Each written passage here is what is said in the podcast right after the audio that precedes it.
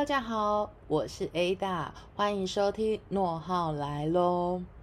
呃，其实想跟大家先说声不好意思哦，其实这一集呢，应该是要在上个礼拜四就要呃发布露出给大家这样子，就是九月十七号。那但是因为上个礼拜呢，其实有一点忙碌，因为我去了呃台中演讲。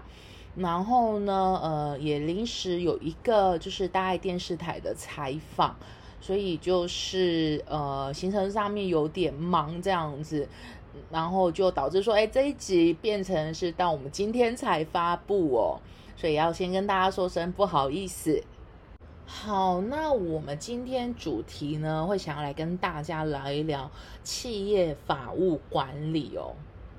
呃，我先说明一下为什么我想要分享来讨论这个主题，原因在于是，呃，我自己呃工作的经历大概是二十三年哦，那其实这样大家就可以猜出我的年纪了，这样 OK，呃，那在这十二十三年的工作经验当中呢，其实呃我待过事务所。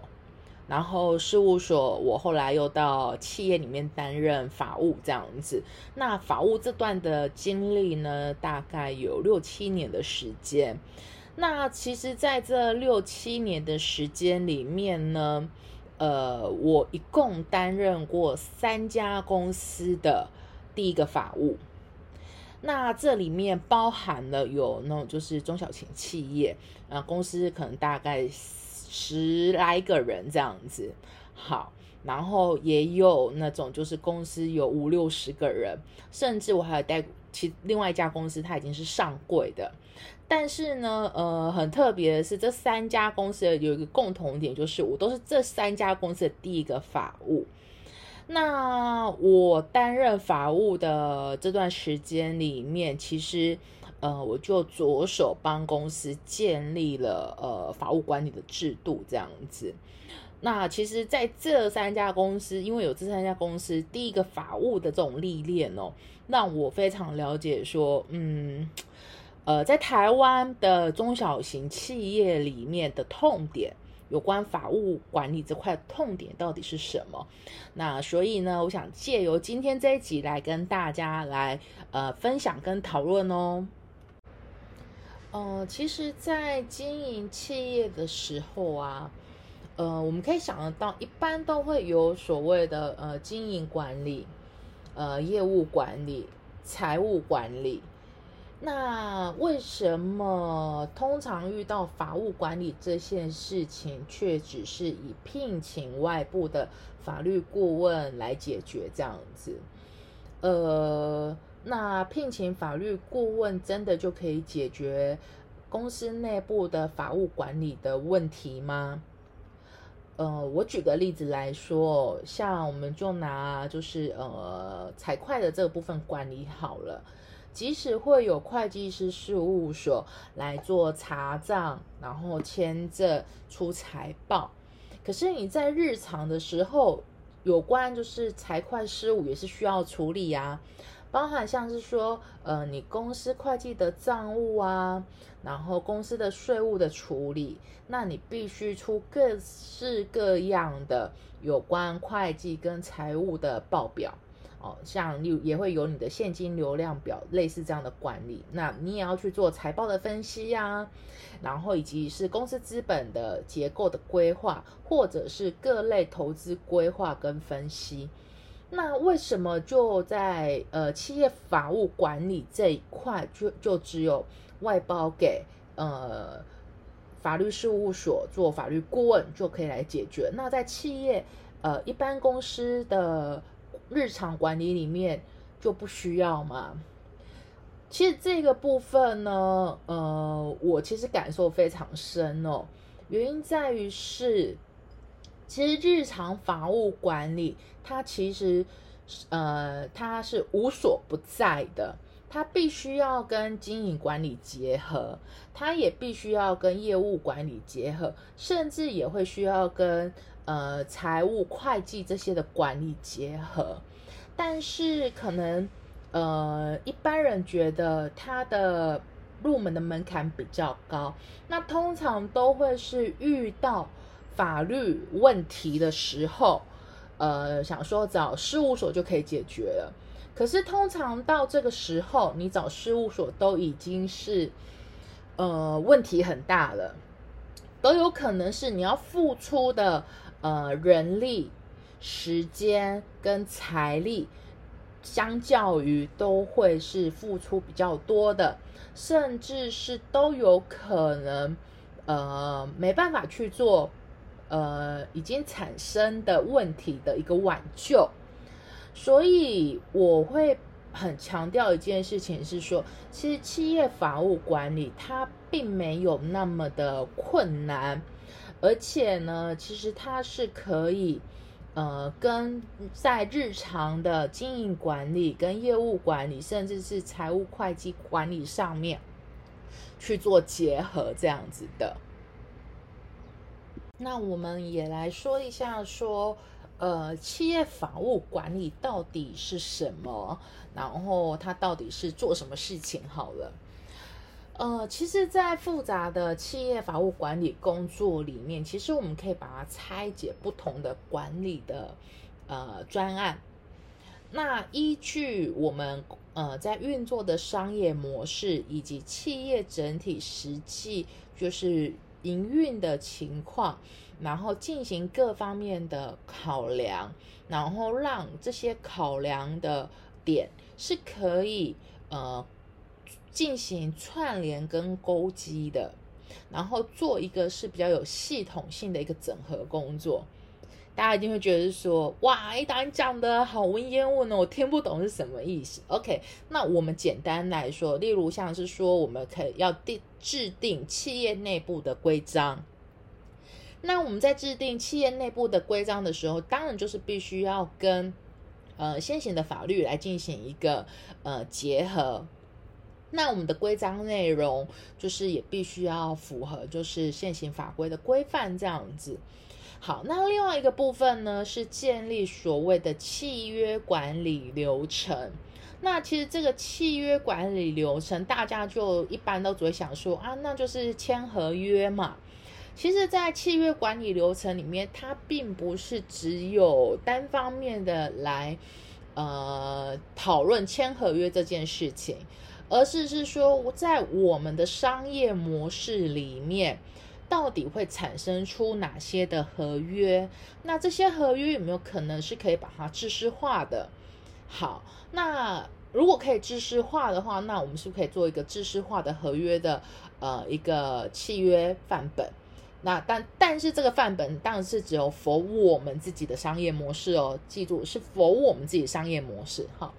好，那在这个范本里面呢，那我们也可以保留一些弹性的空间，然后让方便前端业务人员去做一个操作。那另外再例如说，呃，那没办法作为一个比较呃制式化的契约范本的时候，不就变成要个别讨论合约吗？那在这个里面，我们会有哪些的呃，不管是商务条件，或者是签约主体。或者是各式各样的细节需要去做一个把控控管，这都可以来看哦。那签完合约完之后呢？那我们合约是必须要有管理，管理哪些内容呢？诶，合约的起期时间，合约的终止时间，那是否需要续约？有没有续约提前？呃，需要呃讨论的一个控管的时间。哦，甚至是是说，哎，那这个商务条件里面，在运作上面有没有需要去做调整的？OK，那再包含就是说，哎，那合约的标的是什么？其实，在契约管理这一块是有很多细节是可以被讨论的。好，那我们契约管理的部分，我们先暂时先讲到这个部分。那其实之后呢，我也会在我其他 Podcast 的呃集集数里面也会讨论这一块。那刚刚讲的就是制定企业内部规章外，还有建立契约管理的流程。那当然还会有各项的个案的风险评估。OK，那也会有。那我相信是说，呃呃，一般企业跟事跟事务所的合作并不会只有一家事务所。那如果说这家企业它是涉及到跨国，是有国际交易的部分，那你也会有外部合作的事务所。那你这些的呃外部合作事务所是需要整合，其实它这个部分也是属于企业法务管理的其中一个环节哦。然后再来还会有是我们内部人员有关呃法务这块的教育训练。好。那另外呢，还会有，例如像是说，哎，那公司如果有呃所谓的营业秘密需要管理的部分，我们要怎么去做？好，那这个部分其实它只是在我们企业管理里面我可以列举出来的。那实际呃企业法务管理的内容，还是要因应我们自己的商业模式、企业运营的方式来呃特别量身定制。因为每家企业的管理的内容一定会是不一样的，这样子，那就会有人来问我说：“哎，Ada，那呃，企业法务跟事务所的法律顾问到底差别在哪边呢？”呃，虽然都是同样处理法律事务，但是它还是会有差异哦。我先来说明一下。呃，我们这么来讲好了。其实事务所的法律顾问呢，我们就把它想象成它是一个呃非常需要具备工匠精神的专业法律服呃提供专业法律服务者这样子。那在法律专业这一块呢，必须是要专精研究。然后以及深入打磨这样子，因此会累积非常呃丰富的实务经验。那这是呃通常事务所的法律顾问有这个特色。好，那企业法务到底有哪些不一样呢？其实企业法务除了要具备法律这块的专业能力之外，本身还必须要具备商务以及管理等综合性的能力，必须可以站在企业各方面进行深入的考量哦，让法务管理这个环节这个点可以融入到各个层面。进行互相的搭配，就像我们刚刚前面讲的，是可以跟经营管理做结合搭配的，可以跟业务管理做结合搭配，以及跟财务呃就是会计这块做结合搭配，各方各面都可以，只要是关于企业在运作上面，呃都可以相互的结合这样子，然后可以因为企业法务了解。并且也掌握了企业它本身所需要的，呃，法务上面的一个管理的特色，所以呢，企业法务才能更为宏观性的替企业整体提供实质性的策略规划管理，然后以及落实执行到企业里面这样子。其实呢，呃，不管是企业法务还是外部法律顾问，都有各自呃不同的优势以及特点。其实应该来说，如果企业本身可以进行企业内部的法律法务管理，好，可然后又可以搭配外部的法律顾问，其实，在这整个呃完整的相辅相成的情况下，是可以替企业带来一个比较完整性的呃法律上面的一个层面的一个保护哦。那我们今天分享有关企业法务管理的这一块呢，呃，希望可以让大家更了解什么叫做企业法务管理这样子。其实企业法务管理真的在企业里面是无所不在，并不是大家对这个部分感觉看起来好像很严肃，其实不是，它是呃可以融入贴合到我们的呃各企业营运上面的各个层面这样子哦。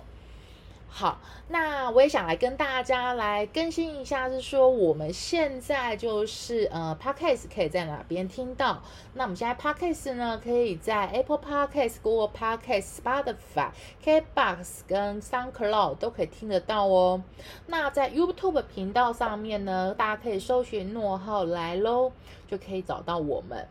呃，然后呢，可能大概这一两个礼拜，我会跟大家分享，呃，我们诺后来喽，在一个有关车上余热的 App 里面也可以听得到。那等这件事情我们确定上线了，会再告诉大家，诶，可以，呃，开车族的朋友们可以在哪边听得到我们的节目哦。好，那我们节目呢，今天就到这边。那如果说有任何的想法或任何的建议，欢迎大家可以透过 email 的方式，然后写信来告诉我们。那呃，希望大家呢，可以就是在呃 podcast 上面会有那个呃，就是爱心评分的部分，希望可以给我们五颗星，然后呢，给我们当做我们的鼓励，那我们会更有动力，然后可以来。呃，创造出更多的不同的呃主题来跟大家分享。那我们诺浩来喽，就到这里了，谢谢大家的收听。